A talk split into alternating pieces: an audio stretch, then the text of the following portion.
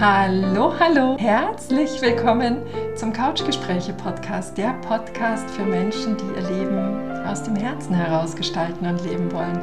Mein Name ist Petra Oleni, ich bin hier deine Gastgeberin, bin Menschenenthusiastin, Mediatorin und Coach.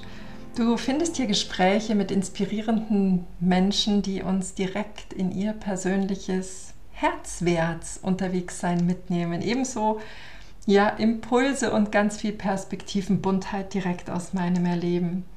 Ich heiße dich hier ganz warm und herzlich willkommen, freue mich sehr, dass du da bist und wünsche dir jetzt ganz viel Freude beim Lauschen. Herzlich willkommen. Herzlich willkommen zu einem wunderschönen neuen Gespräch. Ich darf dir heute Nadine Claire vorstellen. Wieder eine dieser ein bisschen magischen Begegnungen. Wir sind uns auf einer großen Trauerfeier begegnet, haben drei Sätze miteinander mhm. gewechselt und ich habe gewusst, gut, Nadine treffe ich eh wieder. Mit der mache ich ein Couchgespräch. Wir sitzen jetzt hier und ja, ich freue mich ganz dolle, sie dir vorstellen zu dürfen. Herzlich willkommen, Nadine. Danke, liebe Petra. Ich freue mich sehr.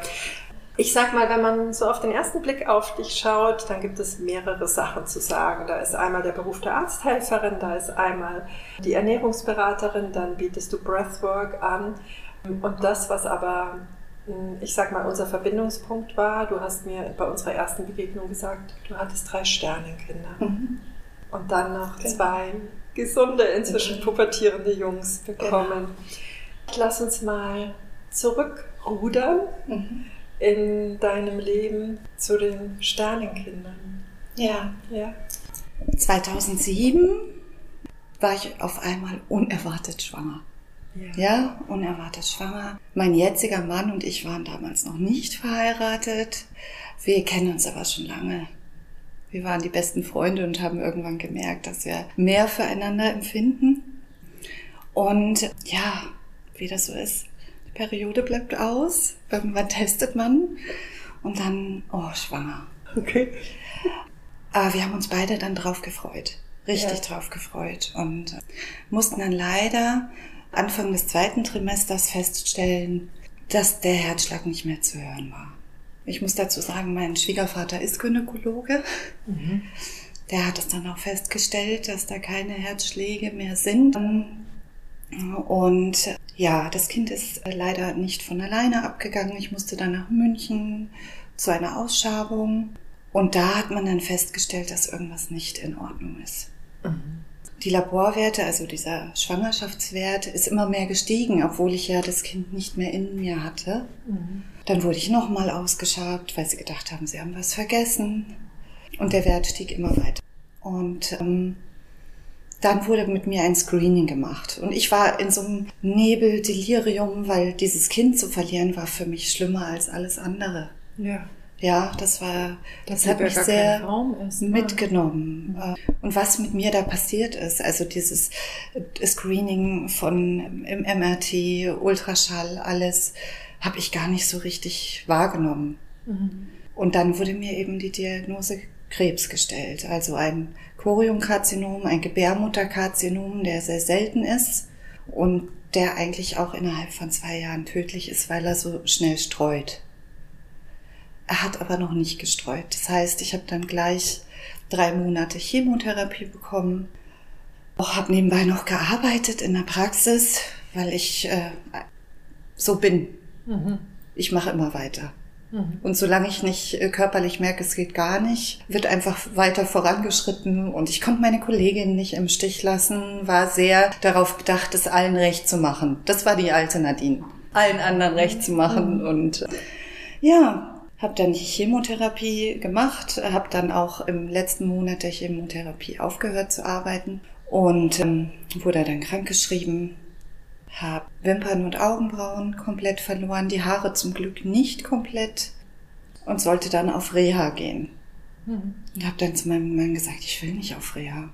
Ich will nicht irgendwo hin, wo sich jeder gegenseitig seine Geschichte erzählt, bemitleidet. Der eine Krebs ist schlimmer als der andere. Hatte diese Chemotherapie gut überstanden und habe dann gesagt, ich möchte nach Vietnam. Ich möchte in den Urlaub.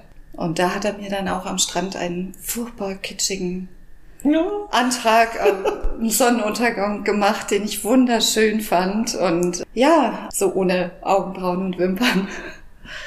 Toll. Ja, und habe diese Zeit wirklich gut überstanden, habe aber wenig drüber geredet. Mhm.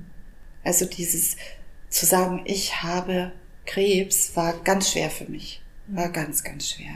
Mhm. Und dieses Kind, das mir eigentlich das Leben gerettet hat. Ja. Weil ohne dieses Kind hätte man diesen Krebs nicht entdeckt. Weil außer dass ich ab und zu müde war, war, hat mir nichts gefehlt. Also dieses Kind hat mir das Leben gerettet. Es wird auch immer noch am 18. September für dieses Kind ein, eine Kerze aufgestellt und ein besonderer Tag ist das für mich und auch für meinen Mann. Und ja, dann ist es ja ein ein Jahr bitte nicht schwanger werden nach der Chemotherapie. Und dann bin ich nach einem Jahr auch wieder schwanger geworden und es hat leider nicht funktioniert. Zweimal hintereinander dann nicht. Und man hatte mir auch gesagt, weil ich habe mich geweigert, meine Gebärmutter rausnehmen zu lassen. Ja. Jeder hat, jeder Arzt hat mir geraten, lass die Gebärmutter rausnehmen. Und ich war gerade 30. Mhm. Ich habe gesagt, das kommt nicht in Frage. Ich weiß, da kommt noch was. Ich weiß es. Mhm. Und haben alle gesagt, du riskierst dein Leben mit jeder Schwangerschaft. Und habe dann gesagt, nein, das mache ich nicht. Hatte dann eben die zwei Abgänge noch und war aber auch schockiert, dass ich diese Kinder nicht mitnehmen durfte oder das, was, dass ich da nicht irgendwo hingehen konnte, wo ich mich verabschieden konnte. Und, und das kam ja dann später in meiner Arbeit jetzt, wo ich mich sehr mit den Kindern beschäftige und wo man würdevoll damit umgeht. Aber damals war das nicht so. Mhm. Die wurden als Sondermüll, wurde damals so mit umgegangen. Und das fand ich ganz schlimm. Das fand ich, und das hat mir auch, das hat mir gefehlt, da so das abzuschließen. Ja. Und Darf ich mal dazwischen fragen? Du warst dann als krebsfrei? Gilt oder? man ja nach fünf Jahren. Nach fünf nach Jahren. Fünf Jahren. Okay, genau. Aber so nach der Chemo? Alles in Ordnung. Ich okay. musste das erste Jahr alle drei Monate zur mhm. Nachsorge, dann mhm. halbjährlich, jetzt noch jährlich. Mhm. Das war auch immer eine angespannte Zeit, bis die Ergebnisse dann da sind. Aber ja, ich galt als krebsfrei. Mhm. Also da die Chemo so schnell gemacht wurde, mhm. obwohl ich sagen muss, jetzt mit meinem Wissen, was ich jetzt habe, würde ich wahrscheinlich eine Chemo nicht mehr unbedingt bevorzugen, weil es hat den Körper schon sehr platt gemacht. Zum Glück hatte ich die Ausbildung auch als Ernährungsberaterin und konnte mich da wieder resetten. Ich finde es sehr schade, dass wenn man so eine Chemotherapie hinter sich hat oder auch Bestrahlung und als gesund gilt, mhm. dass man so entlassen wird, mhm. dass einem nichts weiter mitgegeben wird. Mhm. Wie kann ich was ändern? Was, was tut mir gut? Oder wie gehe ich auch seelisch damit um? Ja.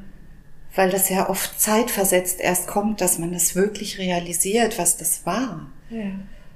Und ähm, das hat mir sehr gefehlt. Ja, also gerade, ich finde gerade dieses Thema der, ich nenne es mal Lebenshaltung.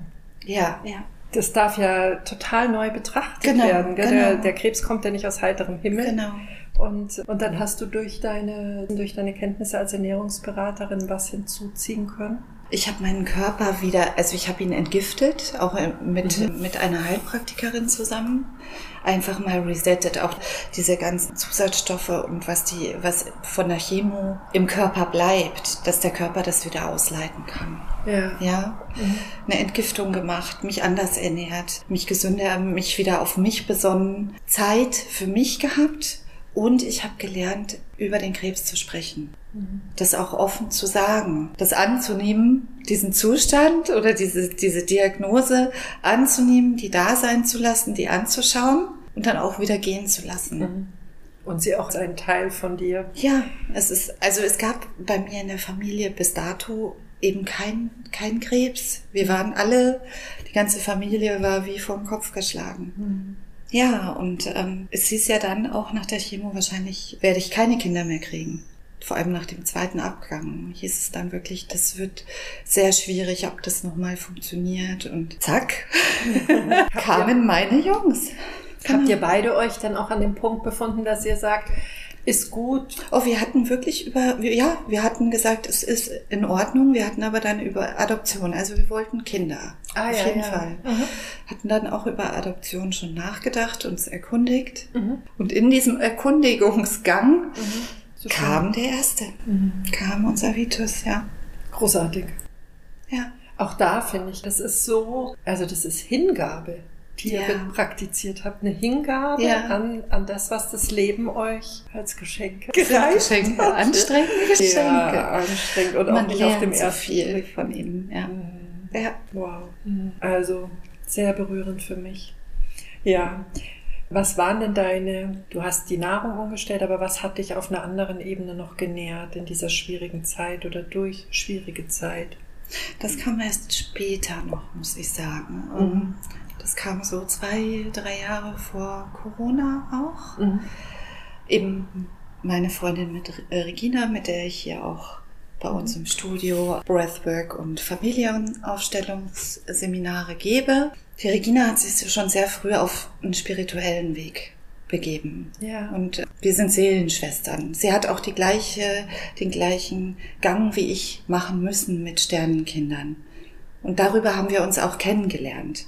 Mhm. Und hatten unsere Kinder, die wir dann bekommen haben, Mhm. auch zur gleichen Zeit. Die sollten auch am gleichen Tag auf die Welt kommen. Also unsere ersten. Und das hat uns sehr verbunden. Und sie hat sich dann sehr früh auf einen Weg begeben und hat es immer wieder geschafft, mich auch zu triggern, an mir zu arbeiten, Ja. mich zu sehen, an mich zu glauben, mich so zu nehmen, wie ich bin. Mhm. Und hat mir da immer wieder einen Anschubs gegeben.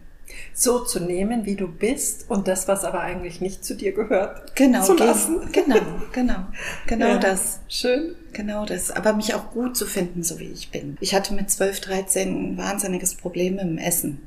Mhm. Hatte Bulimie Mhm.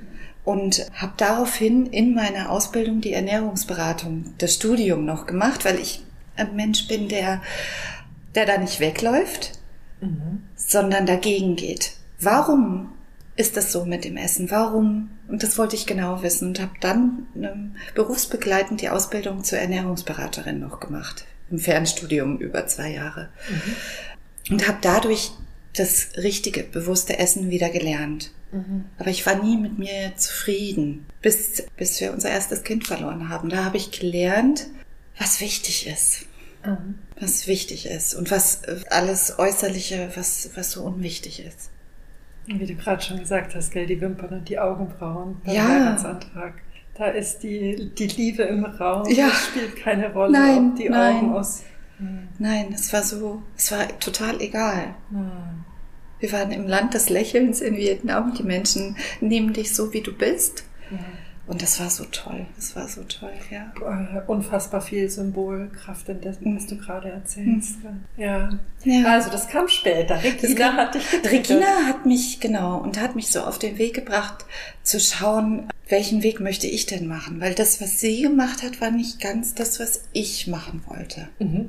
Und ich muss auch kurz nochmal zurückgehen. Ich bin aufgewachsen mit einer schwer depressiven Mutter. Ja. Ja, die alle paar Jahre in der Klinik war. Das heißt, ich musste oder durfte schnell erwachsen werden in, oder erwachsen würde ich jetzt nicht sagen, sondern selbstständig werden. Erwachsen ist das falsche Wort, weil ich bin immer noch ein Kind in vielen Dingen. Aber ja, selbstständig zu werden. Mhm. Ich bin auch mit 18 zu Hause ausgezogen. Ich habe äh, sehr schnell für mich selber sorgen können. Und für meinen Bruder und me meinen Vater damals kam mit dieser Krankheit Depression in Berührung, Mhm. die einen als Kind schon ganz schön mitnimmt, weil man es nicht versteht. Mhm. Und hab's dann nach und nach gelernt, dass es, dass sie nicht mich meint, Ja. dass sie nicht meinen Bruder meint, meinen Vater meint, sondern dass sie einfach nicht anders kann. Ja. Und ähm, mit dieser Traurigkeit klarzukommen, wenn die Mutter so traurig ist. Und du schon eh alles gemacht hast. Ja. Ne? Und auch ganz viel gemacht Ja, hast. viel und gemacht habe. geguckt Genau. hast, dass alles gut Genau. ist. Die Mutter, die stand mir auch während der Chemotherapie, war sie hier. Also meine Eltern wohnen in Berlin mittlerweile wieder, haben lange hier gelebt, sind nach Berlin gezogen. Schon 20 Jahre wohnen sie jetzt wieder in Berlin. Bei uns war es anders, da sind mal die Eltern weggezogen, Ja. nicht die Kinder. Und ja, diese Krankheit hat ihr dann fast 20 Jahre Ruhe gelassen. Und jetzt, so knapp ein Jahr bevor Corona kam, ging es wieder los. Oh. Und sie ist auch freiwillig, sie weiß das dann und ist auch in die Klinik in Berlin. Nur so lange wie, wie jetzt hat es noch nie gedauert mit mhm. dieser Erkrankung. Also sonst war es immer so ein halbes Jahr in der Klinik und dann wurde es langsam besser. Meine Mutter war auch früher sehr spirituell, hat viel mit Astrologie gemacht und Kartenlegen und Meditation. Und wir sind uns sehr eng. Mhm. Und wir äh, haben auch täglich immer telefoniert. Und sie war dann wieder in der Klinik und wollte mit mir nicht mehr sprechen. Mhm. Sie war nicht dazu in der Lage. Überhaupt mit jemandem. Sie wollte niemanden sehen, außer meinen Vater wollte ihn. Sie wollte nicht, dass wir sie schon wieder so sehen. Mhm. Und das war für mich ganz, ganz schwer zu ertragen. Und ich hatte dauernd das Gefühl, ich kriege keine Luft. So ein Knoten, so ein, so ein ganz schlimmes Gefühl. Und wie das Leben so spielt, hat eine Freundin von mir, die in der Schweiz lebt, ein Breathwork-Seminar angeboten, online. Mhm. Und da habe ich gedacht, wow, atmen. Ich habe das Gefühl, ich kann nicht atmen. Ich probiere es einfach mal. Habe mich bei ihr angemeldet und habe diese zwei Stunden durchgeatmet und es hat sich bei mir so viel gelöst, getan. Ich konnte durchatmen. Ich konnte mit diesem ganzen Druck umgehen. Mhm. Und mit dieser Angst um meine Mutter, was ist jetzt? Ja. Oder auch um dieses Verlassensein. Ich habe mich so verlassen gefühlt. Ja, erneut. Gell? Ja, erneut, erneut, mhm. erneut verlassen gefühlt und diese ganzen Kindheitserinnerungen, die hochkamen, mhm konnte ich lösen. Also mhm. beim Breathwork ist es wirklich so, dass man so in sein Unterbewusstsein abtaucht mhm. und Sachen löst, die einem gar nicht bewusst waren. Und das ist ja so großartig, genau. oder? Dass wir es gar nicht wissen genau. müssen. Genau. Ja, genau. toll. Das heißt, du hast gemerkt, du atmest wieder, du kannst genau. atmen. Ich kann wieder atmen. Dann habe ich bei der Lisa, bei der lieben Lisa, noch ein, zwei Sessions mitgemacht und habe dann gesagt, Lisa, sag mal, bildest du auch aus?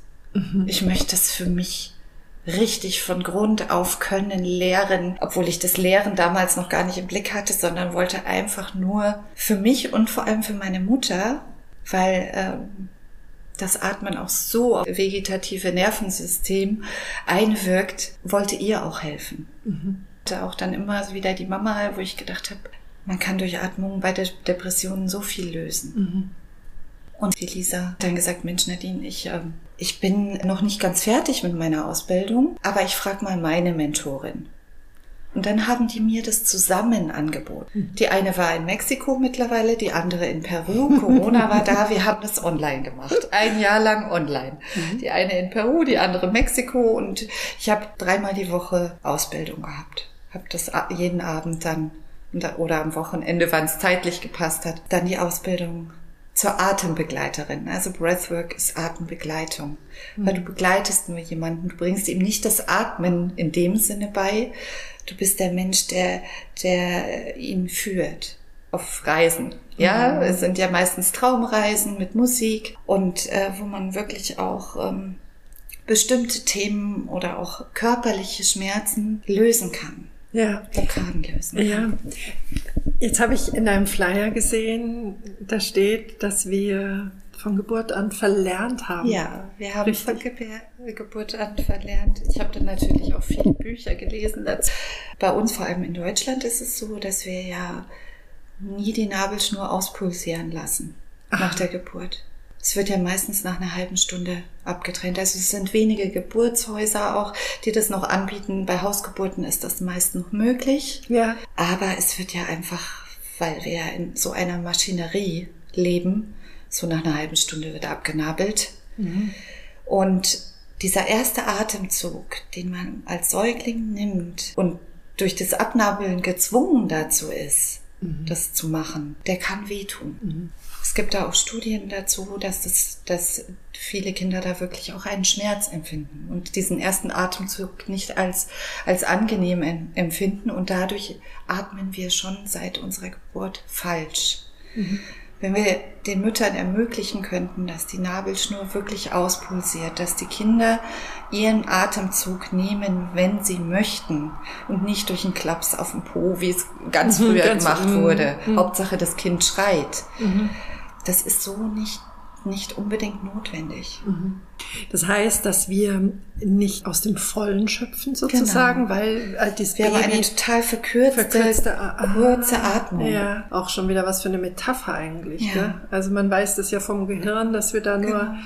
Ich glaube nicht mal 20 Prozent nur. Das genau. weist ja darauf hin, dass der bei, Atem. Bei der Atmung ist es genauso. Ist genauso. Genau, ist genauso. Wir atmen nicht tief genug, mhm. nicht lang genug aus mhm. und jedes Angstgefühl oder Panik macht, macht uns kurzatmig. Ja. Das merkt man ja. Oder man hält die Luft an. Mhm. Dieses Luftanhalten. Genau. Also mir passiert das auch oft in meiner Arbeit, wenn ich irgendwo Blut abnehme, mhm. ja. dass ich dann ja. beim Nadel reinstechen schon sage, bitte weiteratmen, nicht die Luft anhalten. Es ist alles in Ordnung. Und dieses Jahr Ausbildung hat mich in meiner Atmung so geschult, dass ich ganz anders atme als früher. Mhm. Kannst du mir das beschreiben? Dieses anders? Erstens viel ruhiger. Ja. Das wird mir auch von vielen gesagt, viel ruhiger. Ich bin in Stresssituationen, wenn mit meinen Kindern was ist oder auch in der Arbeit oder ich bin viel überlegter, viel aufmerksamer, wie ich atme. Und das kann man trainieren, dass das automatisch so kommt es muss einem bewusst werden, dass man falsch atmet. Mhm. Genau. Und dann tut sich so viel, so viel, wenn man insgesamt einfach mehr in seiner Mitte ist. Ja, ich habe wahrgenommen, dass du Menschen in Panikattacken, die unter Panikattacken mhm. leiden, begleitest. Genau, genau. Die da, ja, die da ihre Mitte genau. finden können und aus genau. dieser Mitte heraus. Die ganz auch. erstaunt sind, dass es eigentlich so einfach geht, mhm. wenn man jemanden hat, der einem sagt, wie. Mhm. Mhm. Und die, die Ausbildung hat auch beinhaltet so einige äh, Physiotherapie-Griffe. Mhm. Und deswegen liegt mir am meisten, ich mache ja auch das Breathwork online, aber am meisten das eins zu eins oder in einer kleinen Gruppe, weil ich, wenn ich merke, die Menschen können das nicht, sie auch mit Berührung unterstützen kann. Nochmal den Brustkorb weit zu machen, das Herz weit zu machen, nochmal tiefer was reinzulassen. Und ja, arbeite genau mit Musik, mit, mit Düften. Mit deiner Stimme. Mit meiner Stimme, ja. danke. mit meiner Stimme. Und ja, nach dieser Ausbildung wurde ich dann immer wieder darauf angesprochen. Dass sich bei dir, dass sich bei mir was, was verändert hat. Das ist das Allerschönste. Du missionierst nicht. Genau. Sondern sie kommen genau. auf dich Deswegen habe ich auch keine Website, mhm. bewusst keine Website, mhm. nur Flyer, mhm. weil ich möchte, dass das von Mensch zu Mensch weitergegeben wird. Dass die, die eine gute Erfahrung bei mir mhm. hatten, sich wohlgefühlt haben, das auch weitergeben. Mhm. Und es sind so viele Anfragen, dass ich auch diese Werbung mit online gar nicht brauche. Also zusammengefasst kann man sagen, du bist zum einen in der Festanstellung in der Klinik. Genau. Hast dort eben das Thema aus deinem eigenen Leben jetzt als Geschenk, sprich als Beistand, als Stütze für betroffene Sterneneltern. Wir sind die Sternenbegleiter. Ihr seid genau. die Sternenbegleiter. genau. Das heißt, du hast aus deiner eigenen Geschichte der bulimischen Phase mhm. die Ernährungsberatung genau. in dein Leben geholt und du hast aufgrund des persönlichen Leidens, mhm. der Hilflosigkeit genau. mit deiner Mama, hast du dann Breathwork genau. ins Leben geholt. Und genau. ich sage, Halleluja, das ist doch eigentlich wunderschön. Wenn man äh, sieht, ich stehe hier an einem Punkt, irgendwas ja. ist gar nicht gut. Genau. Das heißt, den Punkt nicht wegdrücken, genau. sondern sagen, ich nehme dich jetzt in die Hand und ich drehe und ich wende ja. dich und betrachte dich. Genau. Von allen Seiten und schau mal und plötzlich ist das dann ein Geschenk, das du anderen Menschen zur Verfügung stellst. Ja. Oh, ist das schön. Ist das ja. schön. Ja, also ganz praktisch. Du hast schon ein bisschen was erzählt. Du bietest gerade in den Räumlichkeiten, in denen wir uns auch befinden, Seminare an. Ja. Wie läuft es zum Beispiel in einem 1 zu 1, in einer 1 zu 1 Begleitung? Die Menschen kommen mit einem bestimmten Anliegen zu dir oder? Manchmal. Manchmal? Manchmal, manchmal auch gar nicht. Manchmal sind sie einfach nur neugierig mhm. und äh, möchten wissen, was sie in ihrer Atmung verbessern können. Mhm. Viele sind mit speziellen Themen meistens seelische, psychosomatische Themen wie mhm. Panik, wie das Gefühl, nicht richtig atmen zu können. Die kommen dann zu mir. Ich bin nicht diese typische Atemtherapeutin, die dann verschiedene Atemtechniken an einem Menschen ausprobiert, sondern wir machen uns auf eine Reise. Das wissen die Menschen auch. Die kriegen von mir auch vorher einen Ablauf. Sie sollten auch vorher nichts essen, so eine Stunde vor dem Breathwork, sollten nochmal am besten sich ein bisschen erden, in die Natur raus, nochmal sich Gedanken darüber machen, was, was sie bearbeiten möchten. Sie müssen es mir aber nicht sagen. Es geht für sie ganz allein, dass sie feststellen, welche Blockade, wo ist da Dichte in meinem Körper, was, mhm. was möchte ich gerne gerne beatmen und kommen dann zu mir und dann sprechen wir kurz über ein paar Dinge, wenn sie das machen wollen. Mhm. Ich habe dann hier wunderbare Matten ausgelegt, wo sie ganz bequem liegen können. Ja, dann meistens mit Musik geht eine, eine Art Traumreise los. Ich schreibe die auch für spezielle Erkrankungen vorher noch. Mhm. Und sonst mache ich es auch oft einfach intuitiv. Auch mit Klangschalen wird gearbeitet, so dass diese Vibrationen, die eine Klangschale macht, mal durch den ganzen Körper durchgeht. Und dann fängt man langsam an mit der Atmung. Langsam, es muss sich keiner zwingen. Man kann auch nicht wirklich was falsch machen. Und je nachdem, wie ich dann merke, wie die Menschen loslassen können, geht es dann immer tiefer ins Unterbewusstsein. Mhm. Es gibt welche, die schreien, die weinen. Manche, wo man denkt, wo man gucken muss, sind die jetzt eingeschlafen? Bisher ist noch niemand eingeschlafen. Aber es ist eine ganze, ganz, ganz tiefe Art von Meditation. Wobei ich das mit, mit dem Einschlafen, also ich bin dennoch überzeugt, dass ja. die Seele sowieso ja, ja, ja. Im, im Prozess mitgeht. Ja, ne? also immer, wird, immer. Wird ich glaube, der Meditation so, eben, dass du in deinem Unterbewusstsein noch alles wahrnimmst. Ja. Aber ja, die Menschen reagieren ganz unterschiedlich. Also die, die meisten äh, lassen dann einfach mal los. Vor allem Menschen, die sehr, sehr kontrolliert sind, können da einfach mal loslassen. Ich biete ihnen einen Raum, ohne Scham, ohne Ängste, wo sie völlig beschützt sind.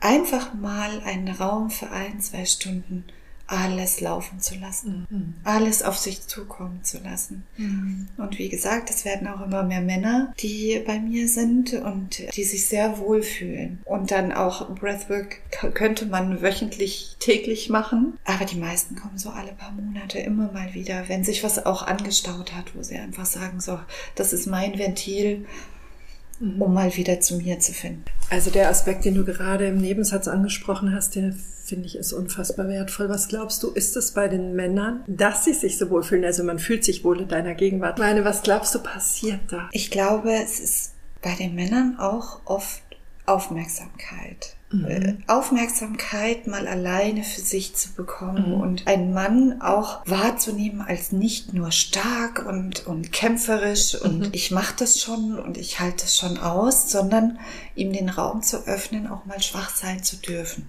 Mhm. Und ich glaube, das macht das meiste aus. Mhm. Ja, also da, da ähneln sich unsere Erfahrungen. Also ich darf das auch erleben. Mhm. Und was ich feststelle, es ist wirklich, als würden sie in Verbindung mit sich selbst treten. Der Blick nach außen, wie du sagst, genau. dieses Starksein, mhm. dieses Halt, ist so konditioniert. Ja. Und plötzlich gibt es da einen Raum, in dem sie das ja auf sich selbst richten dürfen. Genau. Und dann beginnt schon was genau. zu fließen. Genau. Ja. Und die meisten sind da sehr überrascht. Sehr überrascht. Was da alles fließt. Und was sich eben bei den meisten tut sich zwei, drei Tage nach dem Breathwork erst das Richtige. Ja. Ja. Also da tut sich dann im Außen so viel, ja. weil sie ihre Haltung verändert haben. Ja. Auf einmal die, die Kinder sind anders zu mir. Ja. Meine Frau redet ganz anders mit mir.